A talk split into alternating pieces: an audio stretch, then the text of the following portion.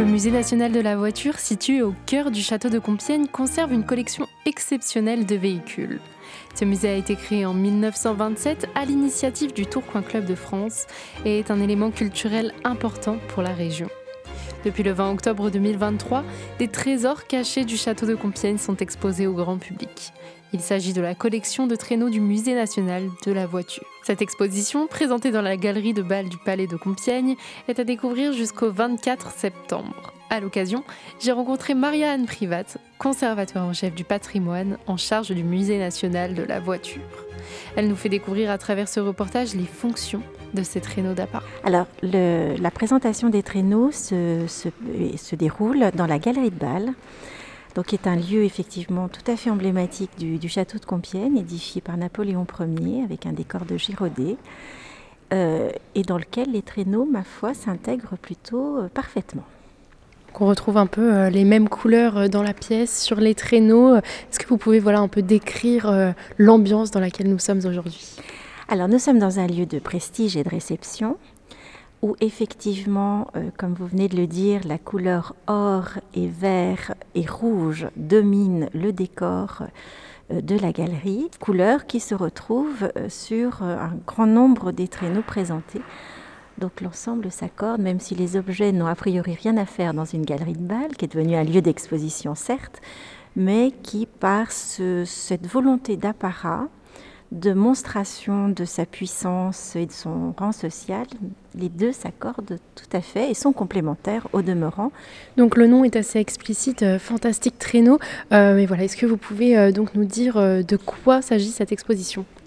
Alors, Fantastique Traîneau, effectivement, puisque un certain nombre d'entre eux sont ornés d'un animal fantastique. Vous avez une salamandre juste devant, nous. Et fantastique parce que ce sont c'est une sélection. Notre collection est beaucoup plus importante. Elle comprend une trentaine de traîneaux. C'est une des plus importantes d'Europe. Euh, et ce sont essentiellement des traîneaux d'apparat qui ont servi à des occasions tout à fait particulières, exceptionnelles, utilisés par des princes et des souverains. On regarde de, leur décor et de la richesse des matériaux utilisés. Et euh, donc essentiellement datés pour ceux qui sont présentés de, la, de fin du XVIIe siècle, du XVIIIe et du début du XIXe siècle. Et ce sont effectivement des traîneaux qui étaient utilisés à l'occasion de fêtes, euh, de défilés, de, parades, mais aussi de jeux, notamment le jeu de bagues. Euh, dans les cours germaniques essentiellement, et de courses. On savait que, enfin on sait par euh, notamment des articles du Mercure de France, que les souverains français, en particulier Louis XV, euh, aimaient tout particulièrement les courses en traîneau, donc faire de la vitesse et montrer aussi sa dextérité en tant que meneur. Donc vous avez une trentaine de traîneaux. Là, dans l'exposition, on en retrouve combien? Alors on en a neuf pour des raisons de place. Moi j'aurais aimé en mettre encore plus. Ce ne sont pas des petits objets. Au musée de la voiture, on a on n'a que peu de petits objets, on a des objets monumentaux. Euh, mais la collection est, très très riche. Donc vous avez parlé euh, des courses de traîneaux. Oui. Comment ça se passait? C'était euh, donc sur la neige, c'était sur le goudron. Comment est-ce que ça se passait? Alors le, traîneau se pratique sur la neige ou sur la glace. Les courses s'organisaient, enfin on a des témoignages notamment à Versailles où il y avait tout un parcours. alors généralement la parade débutait par un traîneau à tirer à quatre chevaux assez monumental comprenant des musiciens parce que quand on glisse sur la neige, c'est assez silencieux. Donc il fallait annoncer la, parade royale. Le, généralement, le premier écuyer était euh, suivait et le roi suivait derrière. Et donc le, le, 15 aimait, aimait, la vitesse et euh, souvent les, les dames qui l'invitaient à monter dans la caisse euh, c'était toujours très compliqué de refuser euh, une, invitation du roi et certaines euh, trouvaient des excuses, d'autres ont, affirmé qu'elles avaient cru vivre le dernier instant de leur vie. Donc c'est pour voilà, montrer quand même que Louis XV aimait aller vite. Et, donc toute la cour paradait à travers ces, courses, courses de traîneaux. On a un certain nombre de témoignages, notamment à la cour de Munich, où les lecteurs sortaient avec toute la parade dans les rues de la ville. De même à Dresde, la cour possédait plus, d'une cinquantaine de traîneaux. Ils ont malheureusement tous disparu. Donc voilà, c'est vraiment une, une. Il faut associer au traîneau, certes, le plaisir de la glisse, certes, le plaisir de la vitesse, mais aussi cette, le pouvoir se montre. le pouvoir parade. On peut dire donc que cette exposition euh, témoigne du passé. Alors, il témoigne du passé, témoigne de certaines pratiques euh, de cours.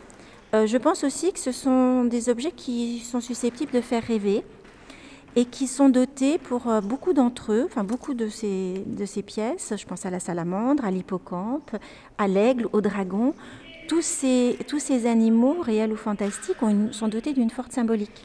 Alors, est-ce que vous pouvez nous décrire justement euh, un ou deux traîneaux, euh, celui que vous voulez euh, dans l'exposition? Alors, on va commencer par ce traîneau qui représente une, salamandre. pourquoi ce choix-là? Parce que il y a encore quelques mois, le traîneau était noir. Parce que dans les années 50, il a été badigeonné, on en a trace dans, le, dans les archives, il a été badigeonné d'une substance à base d'huile de lin pour lui donner du lustre et qui malheureusement, euh, cette substance a interagi avec les différents vernis et glacis euh, qui recouvrent l'intégralité du traîneau, et le traîneau était noir.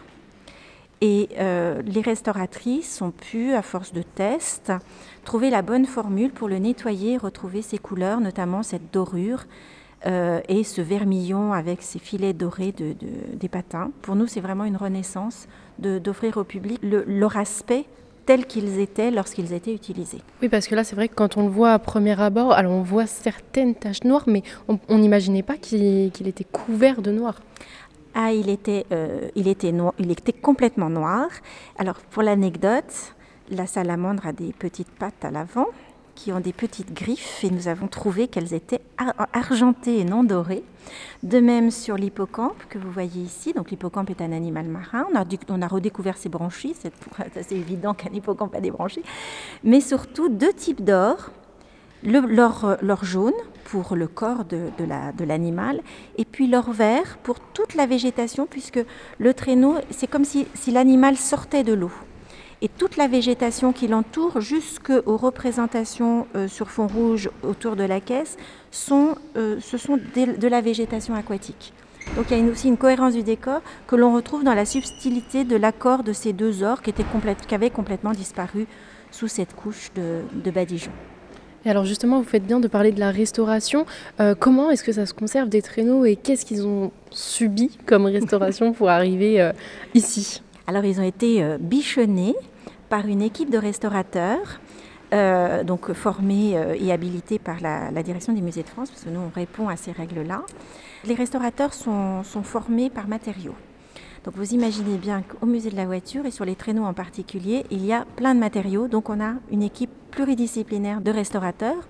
Donc un restaurateur peinture, un restaurateur bois, un restaurateur métal, un restaurateur textile, un restaurateur cuir, parce qu'on a du cuir aussi. Euh, et puis on a euh, fait également appel à, je prends l'exemple encore de la salamandre, qui a deux yeux qui sont des, des, des, des yeux de verre. L'un des deux avait disparu, avait été arraché. Et c'est une prothésiste oculaire, vous voyez ici, une prothésiste oculaire qui a restitué le globule de l'œil et qui a refait euh, à l'identique l'œil rouge d'origine, en se basant sur l'autre euh, qui, euh, qui, est ancien. Donc vous voyez la diversité des métiers. Alors elles ont procédé dans un premier temps sur l'ensemble des traîneaux à une série de tests pour déterminer le bon produit, évidemment euh, sans risque pour, pour l'objet, pour tout ce qui est d'origine. donc elles ont fait toute une série de tests par traîneau puisque chaque traîneau a son mode de, réalisation, sa technique de réalisation, de manière à trouver le bon produit, celui qui allait être le plus efficace pour enlever euh, l'accumulation de poussière, d'encrassement et de badigeons. Donc voilà comment ça s'est passé. Ça a représenté, alors il y a eu plusieurs équipes par matériau, et elles ont travaillé euh, de fin juin à fin septembre. Les traîneaux, qui ont été rachetés par le musée de la voiture à Compiègne, ont appartenu à plusieurs personnes dans différents endroits du monde avant d'être exposés comme trésors dans la région. On en parle avec Marianne Privat, conservateur en chef du patrimoine, en charge du musée national de la voiture. C'est très difficile de déterminer leur, euh, leur histoire parce que nous connaissons leur dernier propriétaire mais au-delà du dernier propriétaire, on ne sait pas grand-chose. Alors il y a un certain nombre de pièces qui viennent, qui sont des dépôts du musée de Cluny, musée national du Moyen Âge, euh, dépôts qui datent de 1936, donc ils sont là depuis un petit moment. Euh, d'autres ont appartenu à des grands carrossiers, je pense à Léon Hocher, à Mulbarer, qui les ont d'ailleurs exposés, euh, présentés lors des grandes expositions. Je pense notamment au traîneau Amstello d'Amois ou au traîneau dit Joséphine, qui ont été la propriété du carrossier Mulbarer qui les a présentés à l'exposition centenale des moyens de transport de 1900. Euh, qui est vraiment l'exposition fondatrice du futur musée de la voiture. C'est pour ça que c'était très important. Et puis d'autres qui ont appartenu à des collectionneurs privés. Et puis bon, pour revenir au traîneau du Joséphine, c'est une des dernières grandes acquisitions du musée en 2021 puisque nous l'avons acheté en vente publique, mais il a autrefois appartenu au carrossier Mulbarer. Donc vous voyez la très grande diversité des provenances, mais au-delà de ça, on n'a pas d'informations. Donc on procède par comparaison avec les collections notamment allemandes, où beaucoup de traîneaux sont, conservés. La collection des musées royaux d'art et d'histoire de Bruxelles est également assez conséquente, celle de Munich aussi. Et donc, euh, vraisemblablement, leurs origines sont germaniques, pour plusieurs d'entre eux, françaises et hollandaises pour euh, des traîneaux très caractéristiques euh, de, des fabrications des Pays-Bas. Alors du coup, on va faire euh, le tour de l'exposition. Donc ils font pas tous la même taille, hein, les traîneaux. Alors, il y a des traîneaux plus monumentaux que d'autres, effectivement. Là, vous êtes devant le plus petit, qui est aussi très intéressant dans la mesure où, donc c'est un traîneau coquille. Les patins sont ornés de, tiges de, de roseaux euh, de même que le support de, la sellette. Donc je, précise que le meneur se met à l'arrière. Il s'appuie, alors là les, chaussons ont disparu, mais vous les avez ici, s'appuie sur les chaussons. Donc il est à califourchon sur la sellette. Ah oui, donc le meneur est sur une petite selle à l'arrière en fait, il n'est pas euh, euh, dans le traîneau. Non, alors il peut être dans le traîneau dans certains cas, notamment quand les dames menaient, je pense qu'elles étaient dans le traîneau, dans la caisse du traîneau. Le cheval est devant, le ou les chevaux, parce que dans certains cas on peut atteler à deux. Et euh, le, meneur tient les guides euh, dans chaque main avec les bras légèrement écartés pour éviter de gêner madame qui est au, qui est au centre.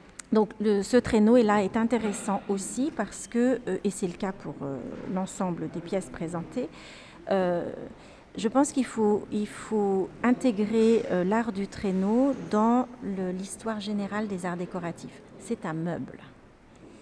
Les, ceux qui donnent les modèles pour les traîneaux sont aussi ceux dans, certains cas, qui donnent les modèles pour du mobilier, pour des boiseries, pour, euh, où le, celui qui réalise le traîneau va s'inspirer d'une gravure représentant tel ou tel motif aussi utilisé dans le mobilier. Ceux qui les réalisent ne sont pas les mêmes que ceux qui réalisent du mobilier, néanmoins, les sources d'inspiration sont les mêmes. Donc je crois qu'il faut les considérer comme aussi des pièces d'art décoratif L'exposition Fantastique Traîneau est à découvrir jusqu'au 24 septembre.